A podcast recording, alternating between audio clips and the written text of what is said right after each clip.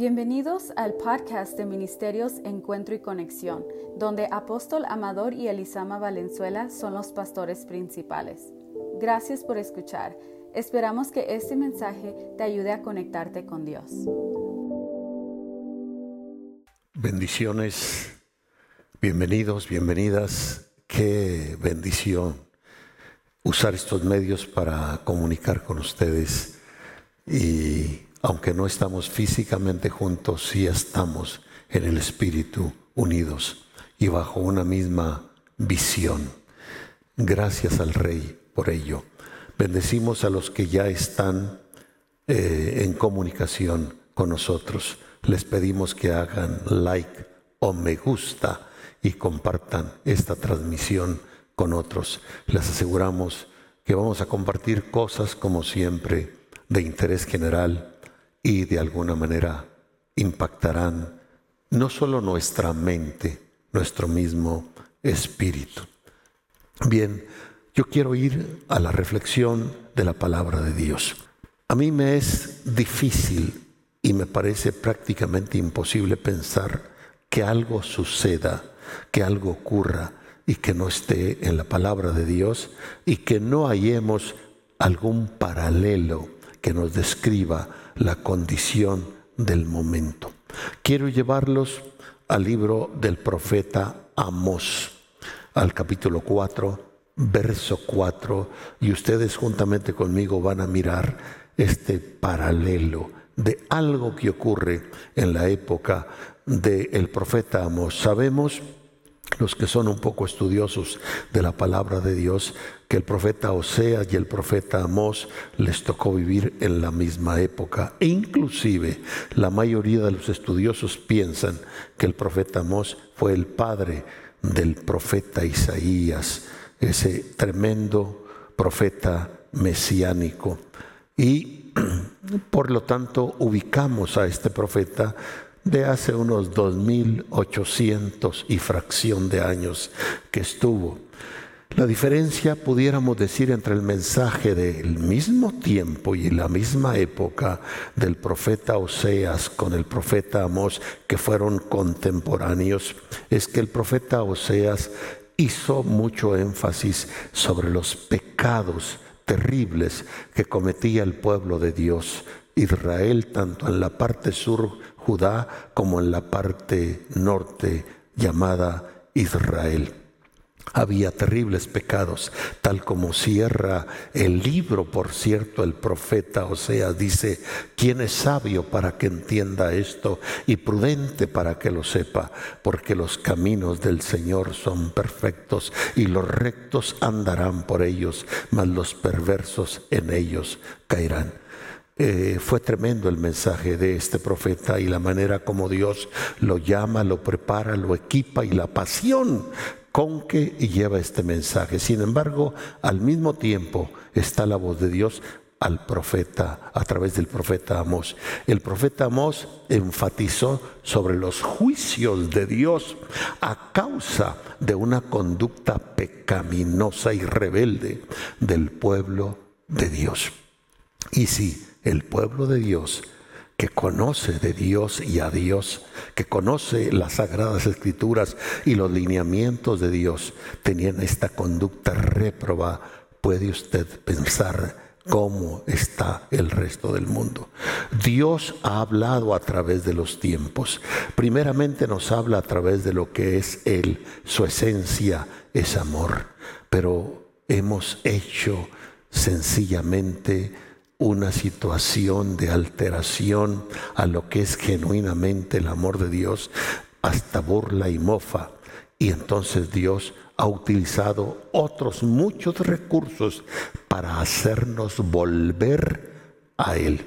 Voy entonces a una exhortación que Dios da que parece irónica desde el verso 4 del capítulo 4 de Amós.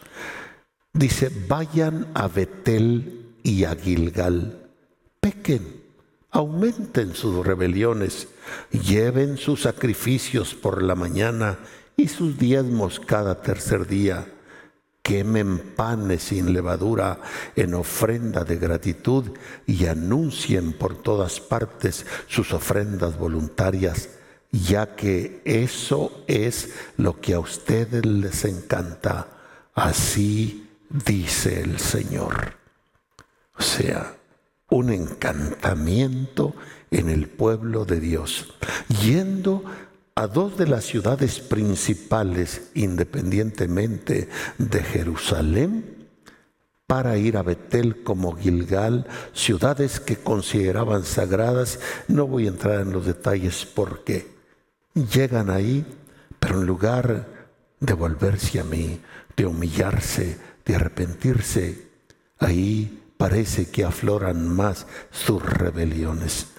Llegan por las mañanas ofrecen sus sacrificios, diezman cuando quieren y como quieran, o me ignoran, o lo hacen cada tercer día.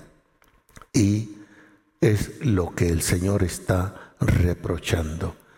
Juegan un papel de hipocresía en cuanto al servirme, no de acuerdo a lo que yo he designado en mi palabra, sino de acuerdo a lo que sus tristes criterios, sus ideologías les dictan. Luego enseguida, Dios dice algo donde se duele porque a pesar del castigo disciplinario de Dios, Israel parece no tener oído, parece no aprender. El verso 6 dice, yo hice que ustedes pasaran hambre en todas sus ciudades yo hice que les faltara comida en todos sus poblados. Pero ustedes, con signo de admiración, no se volvieron a mí, dice el Señor. ¿Qué está buscando Dios? Que la humanidad, y en este caso muy particular, el pueblo de Dios, se vuelva a Dios. Los he hecho pasar por hambre. En las ciudades ha faltado comida en las alacenas, en las tiendas, en los campos y en los poblados. Es una llamada de atención que yo permito, dice el Señor, con tal de que se vuelvan a mí. El verso 7 dice, también hice que les faltara la lluvia durante tres meses antes de la cosecha. En una ciudad hice llover y en la otra no permití la lluvia. En un campo llovió y otro se secó por falta de agua. De ciudad en ciudad iba la gente en busca de agua y no encontraban el agua para calmar su sed, pero ustedes no se volvieron a mí, dice el Señor. Verso 9, los azoté con vientos calurosos y con plagas Hice que se marchitaran sus huertos y sus viñedos. La langosta se comió sus higueras y sus olivos, pero ustedes no se volvieron a mí, dice el Señor. Vaya observando las distintas formas y maneras que Dios habla al hombre, pero el hombre parece no entender. ¿Qué busca Dios en todo esto? Que ustedes se vuelvan a mí. Verso 10. Les mandé una plaga como las que mandé sobre Egipto. Hice que sus jóvenes murieran. En este caso, esta plaga, llamémosla así, los menos que están muriendo son los niños y los jóvenes. Los que están muriendo son gente mayor, como un servidor.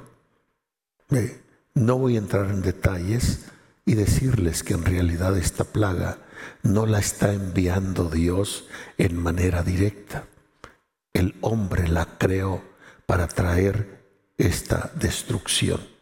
Dios, es cierto, lo permitió porque Él es todopoderoso y pudiera haberlo evitado.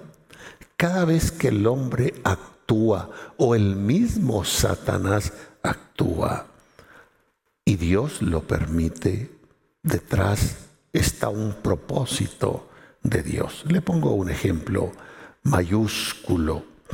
Cuando Satanás se levanta y levanta a la gente para llevar al Señor Jesús a la cruz, al Calvario, para que sea muerto. ¿Usted cree que si Satanás supiera lo que ocurriría y realmente que en ellos estaba cumpliendo un plan y un propósito de Dios para salud y redención de la humanidad, él hubiera incitado a la gente?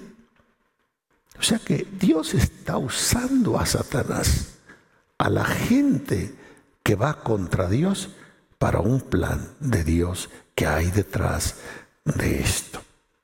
Recuerdo en base al Salmo 22 que el Señor en la cruz dice que le han rodeado fuertes toros de Bazán y la verdad es que literalmente eso no estaba ocurriendo estaba ocurriendo en el ámbito espiritual donde parece que Satanás convocó principados y gobernadores y todos los demonios de alto rango para decir acerca del Señor Jesús, miren dónde lo tengo, lo maté, soy superior a Él. Y recuerdo una vez estar orando por una persona endemoniada y que al hablar el demonio a través de la persona me dice, soy un gobernador de alto rango y te voy a destruir. Y yo me sonreí porque estoy confiado y sé en quién creo. Y le dije al demonio, a ese gobernador, qué bueno que te identificas porque antes de echarte fuera, te voy a hacer algunas preguntas. Él me dice, no te las voy a responder. No es que no te estoy pidiendo permiso para que me las responda. Yo te ato en el nombre del Señor Jesucristo y te ordeno me respondas. Ya me dijiste que eres un gobernador. Y dice, ya sé lo que quieres saber. Nuestro amo, así se expresó de Satanás, nos citó en el momento de la cruz para decirnos que Él había vencido a nuestro gran enemigo. Y le dije, y no les habló de lo que venía después, no lo citó cuando fue la resurrección. y se expresó con un terrible pánico y terror y me dijo, no quiero saber de eso. Entonces, no importa qué suceda, mis hermanos y mis hermanas, si las cosas suceden son por permisión de Dios y en algunos casos son actividades de Dios y Dios, como dice Job, no hace nada que no tenga propósito. Entonces, Dios está usando esto para volvernos a Él. Voy al verso 10. Les mandé una plaga como la que mandé sobre Egipto. Hice que jóvenes murieran. En este caso los jóvenes son los que más están siendo librados, inclusive los niños. Somos los viejos los que tenemos el más alto índice de morir. Yo estoy confiado, Dios sabe y es mi testigo que no he sentido ni sentiré una pizca de temor. Sé además que saldré librado. Sé a quién sirvo y sé la medida de mi fe. Hice que sus jóvenes murieran en los campos de batalla y dejé que el enemigo se adueñara de sus caballos.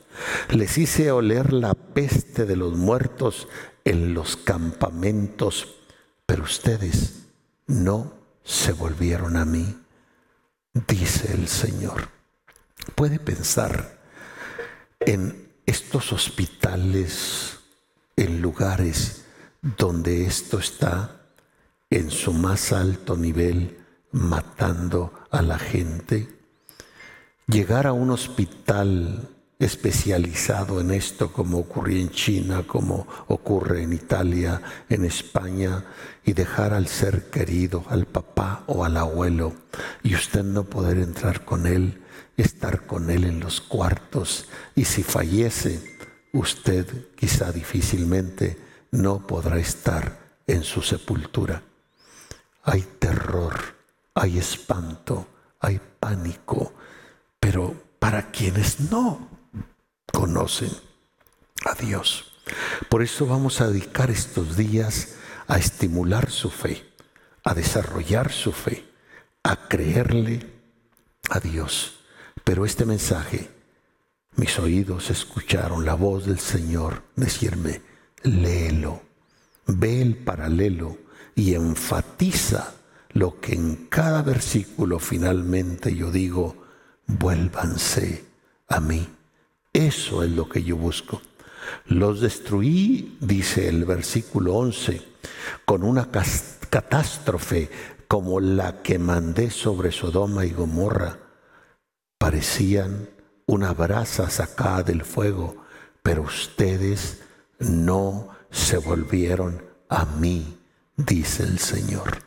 Cada versículo, el final, el énfasis de Dios, vuélvanse a mí, es todo lo que quiero.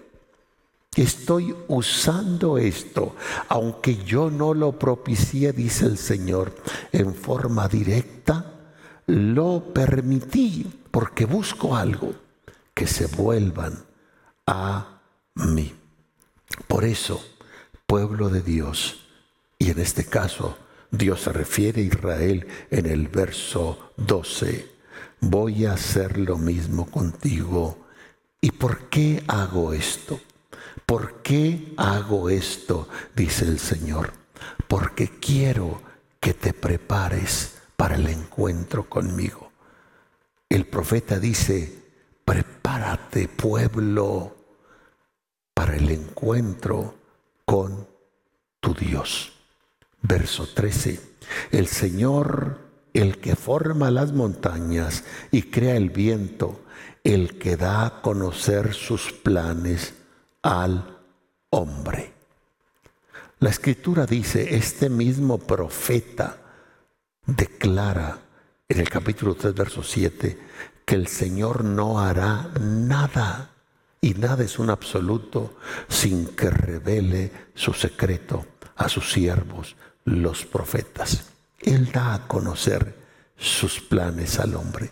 Y el plan de Dios, sin temor a equivocarme, con la certeza, como estoy aquí sentado, que el Señor está utilizando este acontecimiento mundial con una razón de que el hombre se vuelva a Dios. Ahora, voy a decir algo, no me meto mucho en esos detalles y creo que no me competen a mí, pero creo que es de conocimiento público que tres meses antes de que se soltara esta pandemia, este hombre tan conocido por su inmensa fortuna, Bill Gates, dijo, estamos muy cerca de una pandemia. ¿Por qué dijo eso? ¿Lo sabría? Él no es un profeta, ni es un adivino. Es una punta de lanza en cuestiones de negocio. Es evidente de que este virus realmente ya estaba almacenado en laboratorio y fue soltado con fines que hasta ahí le paro. Pero sin embargo, para quienes estamos en el Señor, no es una sorpresa. Moisés sabía de las plagas que vendrían a Egipto. Y el mismo profeta Amós en el capítulo 3, y hago esta pausa tan importante en el verso 7, dice, en verdad nada hace el Señor omnipotente, omnisciente y omnipresente, sin antes revelar sus designios a sus siervos, los profetas. Vivimos en tiempos donde necesitamos hoy más que nunca revelación de Dios para estos tiempos. De esta manera, bajo revelación, quienes somos ministros de Dios, por su gracia, poder dirigir la iglesia, el cuerpo de Cristo, a la transformación de nuestras ciudades y de nuestras naciones. Ahora, cuando Dios estaba por destruir Sodoma y Gomorra, dice la palabra de Dios que él no podía ocultar este hecho a Abraham sin que se lo revelase. El Señor estaba pensando y dijo, le ocultaré a Abraham lo que estoy para hacer, de acuerdo a Génesis 18, 17. ¿Por qué Dios dice esto respecto a este hombre de Dios, Abraham? La respuesta es sencilla, es porque Abraham no solo fue llamado y destinado, designado para ser el padre de una nación y el padre de naciones y el padre de la fe, sino que Abraham también era un profeta. A lo único que Dios está ligado sin alteración alguna es lo que sale de su boca. Esto es su palabra. Génesis 27 dice claramente que Abraham era un profeta.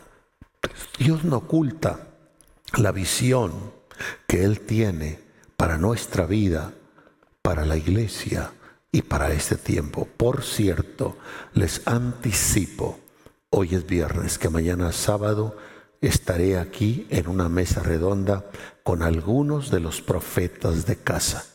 Hoy por la noche me reuniré con ellos para clamar a Dios y traer algunas cosas de parte de Dios a través del ministerio profético de casa.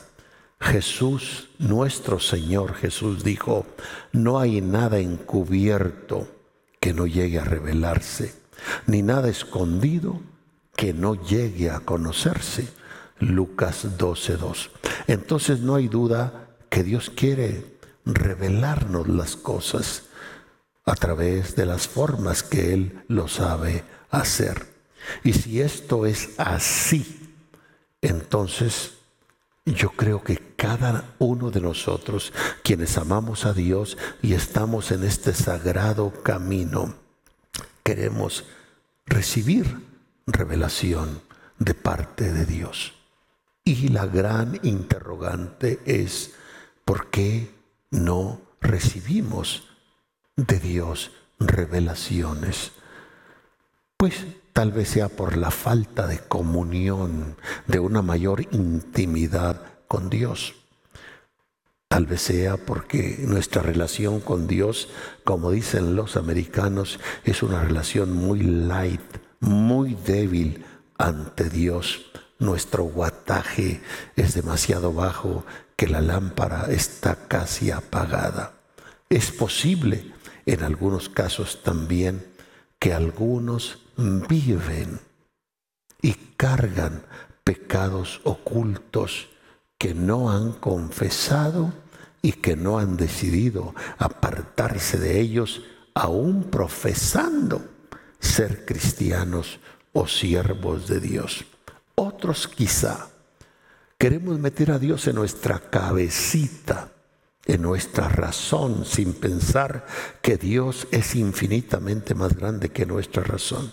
Y de esta manera despreciamos la obra del Espíritu Santo en no darle lugar a atender lo urgente y no propiamente a lo importante. Entonces debemos ser como uno de los hijos de Isaacar, entendidos en los tiempos y llenarnos del conocimiento de Dios para bien nuestro, de nuestra familia, de la congregación en la que Dios nos tiene, de la ciudad y saber qué hacer. Bien, ¿qué es lo que Dios persigue entonces a través de estos llamados y estas descripciones que hemos venido mirando en el mensaje del profeta Amós que empezamos en el capítulo 4, verso 4 en adelante. El énfasis de cada declaración de Dios es que la gente se vuelva, que su pueblo se vuelva, tal también como lo dice el profeta Jeremías muchos años después, en el capítulo 8, versos 5 y 6. Entonces Israel, refiriéndose a su pueblo, ¿por qué me has traicionado? ¿Por qué Jerusalén has renegado de mí para siempre? ¿Por qué estás empeñado a vivir rebeldemente y no quieres volver? El no volvernos a Dios, el no estar dispuestos a vivir la voluntad de Dios, es una clara expresión de que nuestro corazón tiene rebeldía. He estado escuchando con atención, dice el Señor en Jeremías 8:6, y yo parafrasearía esta declaración, esta declaración diciendo, he estado con atención mirando lo que está sucediendo en el mundo, lo que está sucediendo en tu ciudad, lo que está sucediendo en cada nación. Lo he estado mirando, dice el Señor con atención, pero no veo, no escucho a nadie que se arrepienta de sus pecados. No escucho a nadie que se vuelva de su maldad. ¿Qué espera Dios ante todo esto? Que nos volvamos a Él, que nos volvamos a Él, que nos arrepintamos de nuestros pecados. No veo a nadie, dice Dios, que tenga la transparencia, la honestidad, la franqueza de decir, he pecado ¿Qué es lo que estoy haciendo? Estoy denigrándome como cristiano, como ser humano, y estoy ofendiendo la santidad de Dios. Por lo contrario, Dios dice, todos siguen veloces en pos de su propio camino. Todos van como caballos desbocados en una batalla, dice el Señor. ¿Qué persigue Dios? De todo ser humano y en especial de nosotros, sus hijos, los que le conocemos, los que profesamos ser su pueblo. Capítulo 5 de Amos, verso 1, empieza diciendo, oigan, Oigan mis palabras, pueblo mío. Escúchenme, escúchenme. Eso es lo que Dios pide. Dejemos de escuchar tanto ruido que produce este mundo. Para donde quiera que volteamos, Satanás trata de llamarnos la atención a través de tantas cosas. Parece todo tener atractivo para nosotros, menos prestarle atención a la voz de Dios. Esto, mis amados hermanos y pueblo en general, es nada, es nada, óyelo bien, es nada para lo que viene más adelante. Estas no son plagas de Dios, son plagas inventadas por el hombre con intenciones malignas y no voy a entrar en detalles, pero estoy claro de lo que está sucediendo y el por qué. Cuando vengan las plagas de la ira de Dios, no las podrá apagar el hombre. Toda la ciencia, la sensatez, la sabiduría y los laboratorios no van a poder hacer nada contra esas plagas. Es ahí, es ahí donde las cosas van a ser muy difíciles. En este momento tenemos agua, tenemos alimentos, tenemos techos donde cubrirnos, tenemos recursos. ¿Qué pasaría si el agua faltase? ¿Qué pasaría si los alimentos no estuviesen? ¿Qué pasaría si la electricidad o los medios que nos alusan y nos dan esa energía necesaria para mantener alimentos sanos, como son refrigeradores, no estuvieran al alcance? Eso sí sería calamidad. Pero aún en medio de eso, quienes tienen fe lograrán vivir de manera milagrosa y sobrenatural. ¿Qué quiere Dios? ¿Por qué Dios siendo el Todopoderoso y pudiendo evitar esto, no lo ha evitado y por lo tanto resumimos en decir, ¿por qué Dios lo permite? Porque quiero que te vuelvas a mí. En la angustia, dice el Señor, me vas a buscar. En la angustia me buscarán como que este es el último recurso que a Dios le queda de atraernos hacia Él, de llamarnos la atención. Así lo dice también a través del profeta Oseas. En la angustia me buscarán. En la angustia se volverán a mí como dice el Salmo 78, si los mataba, entonces se volvían a mí. Entonces eran solícitos en buscar mi ayuda. Y si Dios tiene que usar esos recursos para que miremos a Él, yo digo amén, que lo haga. Que lo haga con mi propia persona. Prefiero mil veces la muerte física que apartarme de este sagrado camino y no valorar esta gloriosa salvación. ¿Qué quiere Dios? Que nos volvamos a Él. ¿De qué manera?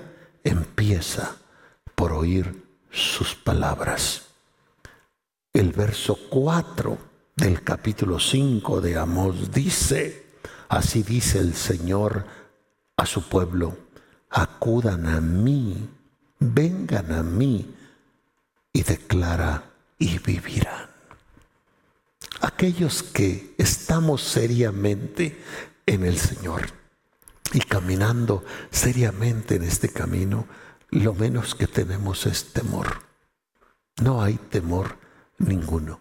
Estamos aquí para reorientar, para provocar al amor y a las buenas obras Estamos aquí para proclamar este mensaje oportuno para que la gente se vuelva a Dios. He dicho y lo repito, se estima que los cristianos en China se multiplicarán como nunca para ser la nación con más cristianos en el mundo, no solo por ser la nación más poblada, porque hombres y mujeres valientes en medio de esta situación salieron a las calles a proclamar la salvación en Jesucristo, orar por enfermos, donde vieron señales, milagros y prodigios y la salud de muchos.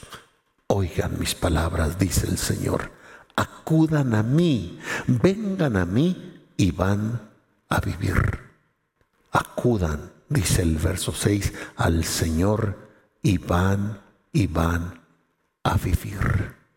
El verso 14 de este capítulo 5 dice, busquen el bien, ya no el mal.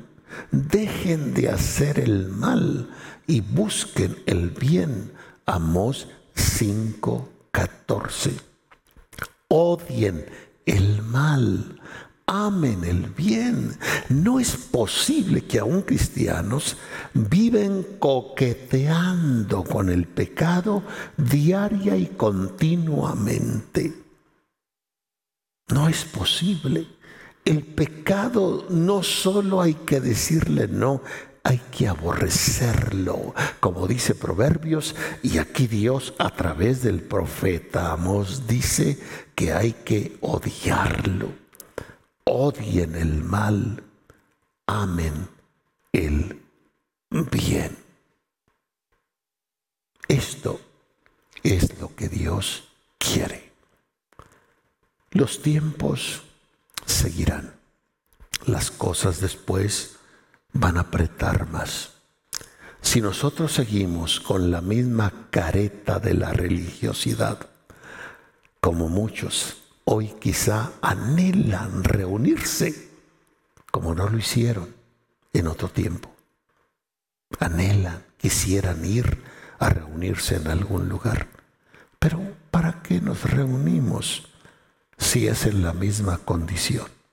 Esas reuniones donde solo hay un conjunto de gente religiosa con careta e hipocresía, Dios dice de ellas en el verso 21, odio y desprecio sus reuniones, sus fiestas religiosas que ustedes celebran. Me causan disgusto eso que para ustedes es solemne. No quiero los holocaustos que me ofrecen en mi honor, ni sus ofrendas. No acepto sus sacrificios que ustedes les llaman de reconciliación. Es más, dice Dios, alejen de mí ese ruido de sus cantos. No son más que ruido lo que hacen. ¿Por qué? Porque Dios antes de ver mi ofrenda, antes de oír mi canto, ve mi corazón, ve mi condición. Así lo dice de Abel, así lo dice de Caín. Y vio Dios a Abel y a su ofrenda.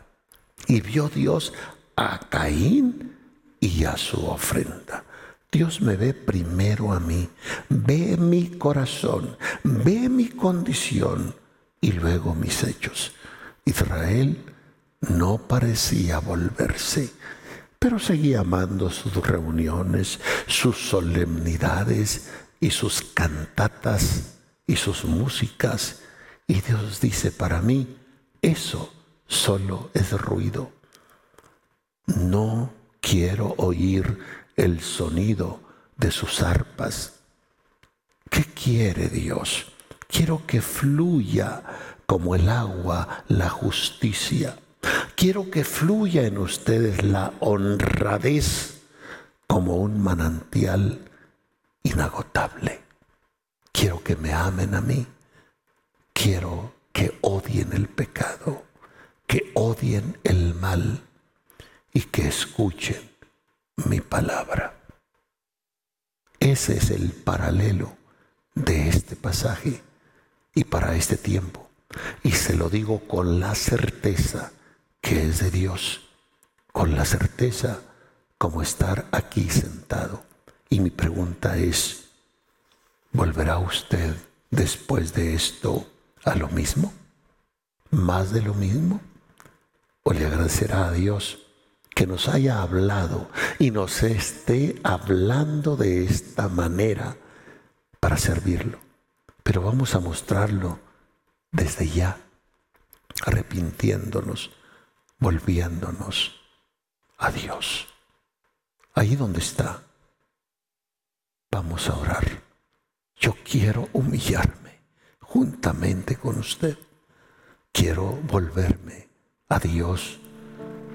Hay cosas que tal vez no llegan a nuestra conciencia, quizá porque no tenemos algo que nos acuse o quizá porque en alguna medida la tenemos cauterizada pero yo prefiero humillarme.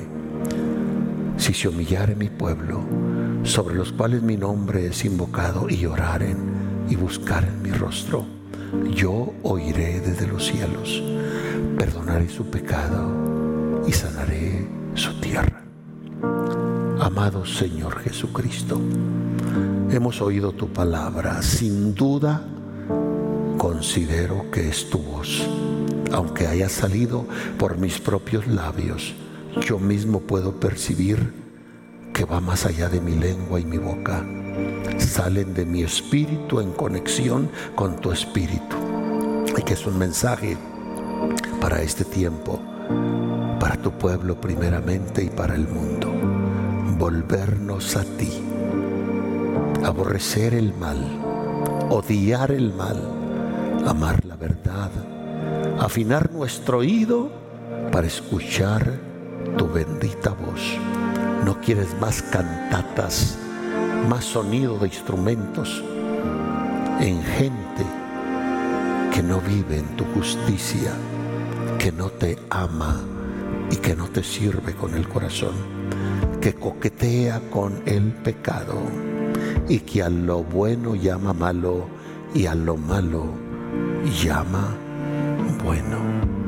Perdónanos, Señor, perdónanos, perdónanos.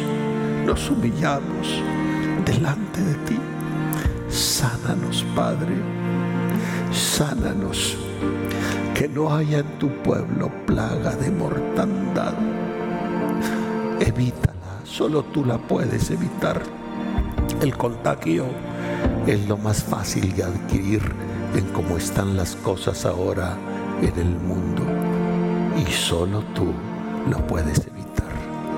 O darnos en operación la ley del Espíritu de vida en Cristo Jesús para que esa ley mate cualquier virus y cualquier cosa que intente mal contra nuestro cuerpo. Bendecimos a quienes con atención y con el corazón nos miran, deseando recibir una respuesta y una palabra de parte tuya. Bendecimos a quienes están bajo esta sagrada cobertura de manera muy especial. Bendecimos las familias de esta iglesia, de las cuales son nuestra primera responsabilidad. Bendecimos nuestra familia. Bendecimos, Señor. Bendecimos las naciones. Bendecimos nuestros gobernantes para que sean iluminados y tengan la capacidad de dictaminar cosas que sean saludables para los pueblos. En el nombre del Señor Jesucristo. Amén. Vamos a recitar el Salmo 91 como una despedida. Lo estamos haciendo en el nombre del Señor Jesucristo. Vamos a hacerlo con todo el corazón, creyendo en la misericordia y en la gracia de Dios y en la aplicación textual y literal de este pasaje sobre nosotros. El que habita al abrigo del Altísimo morará bajo la sombra del Omnipotente. Diré yo al Señor, esperanza mía y castillo mío, mi Dios en ti confiaré. Tú me librarás del lazo del cazador y de la peste destructora. Con sus plumas me cubrirás y debajo de tus alas estaré seguro. Escudo y adarga es tu verdad. No tendré temor de espanto nocturno, ni de saeta que vuele de día, ni de pestilencia que ande en oscuridad, ni de mortandad que en medio del día destruya. Caerán a tu lado mil y diez mil a tu diestra, mas a ti no llegará. Ciertamente con tus ojos mirarás y verás la recompensa de los impíos, porque tú has puesto al Señor, que es tu esperanza, al Altísimo por tu habitación. No te sobrevendrá mal ni plaga tocará tu morada, pues que a sus ángeles mandará cerca de ti, que te guarden en todos tus caminos. En las manos te llevarán, porque tu pie no tropiece en piedra. Sobre el león y el basilisco pisarás, hollarás al cachorro de león al dragón. Por cuanto en mí has puesto tu voluntad, yo también te libraré. Te pondré en alto por cuanto has conocido mi nombre. Me invocarás y yo te responderé. Contigo estaré en la angustia, te libraré y te glorificaré. Te saciaré de larga vida y te mostraré, te mostraré mi salvación. Diga, lo hago mío este salmo el salmo de la confianza, el salmo de la esperanza, el salmo de la seguridad. Ánimo pueblo de Dios, les amamos, comparta con los desesperados con los estresados, con los nerviosos, la paz del Señor Jesucristo que usted y yo tenemos por la gracia de Dios. Amén, amén y amén. Thank you.